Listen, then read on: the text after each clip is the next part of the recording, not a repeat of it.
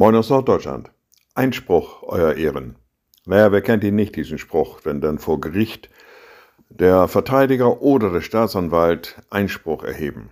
Einspruch, Euer Ehren, weil diese Aussage ist falsch, die Frage ist unzulässig, der Hintergrund ist nicht klar, es ist nicht klar, wohin das führen soll, oder, oder, oder, Einspruch, Euer Ehren.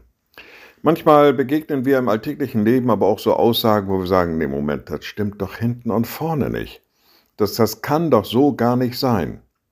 Naja, und manchmal begegnen uns solche Aussagen, wo wir Einspruch, Euer Ehren sagen möchten, auch in der Bibel. Jesus Christus hat gelehrt auf dieser Erde. Er hat den Menschen manches nahegebracht und seine Aussprüche, seine Lehren sind zusammengefasst in der Bibel, in den Evangelien an einer Stelle stehen die Seligpreisungen. Wir finden sie im Matthäus-Evangelium, im Lukas-Evangelium.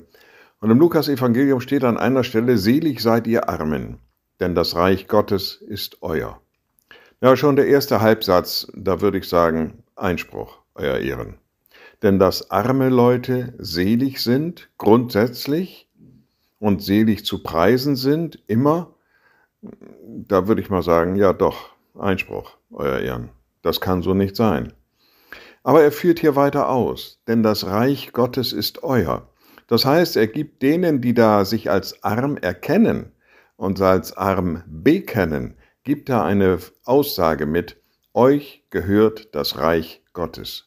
Wenn ihr merkt, wenn ihr spürt und anerkennt und euch dazu bekennt, dass ihr arm seid im Geiste, dass ihr bedürftig seid, dass ihr darauf angewiesen seid, auf Gottes Gnade und Barmherzigkeit, dann, dann gehört euch das Reich Gottes. Naja, und dann wäre die Erwiderung vielleicht doch Einspruch abgelehnt. Liebe Schwestern und Brüder, ich lade Sie ein zu einem kurzen Gebet und anschließend zu einem gemeinsamen Vater unser.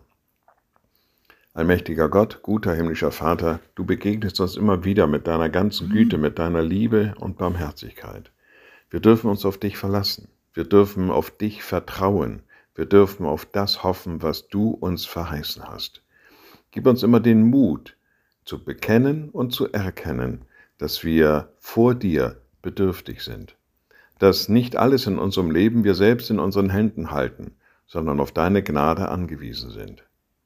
Und so lass uns bekennen, dass das Reich Gottes dann auch unser sein wird und gemeinsam beten wir. Unser Vater im Himmel, dein Name werde geheiligt, dein Reich komme, dein Wille geschehe wie im Himmel, so auf Erden. Unser tägliches Brot gib uns heute und vergib uns unsere Schuld, wie auch wir vergeben unseren Schuldigern. Und führe uns nicht in Versuchung, sondern erlöse uns von dem Bösen. Denn dein ist das Reich und die Kraft und die Herrlichkeit in Ewigkeit. Amen. So seid gesegnet, bleibt behütet und bleibt gesund. Tschüss.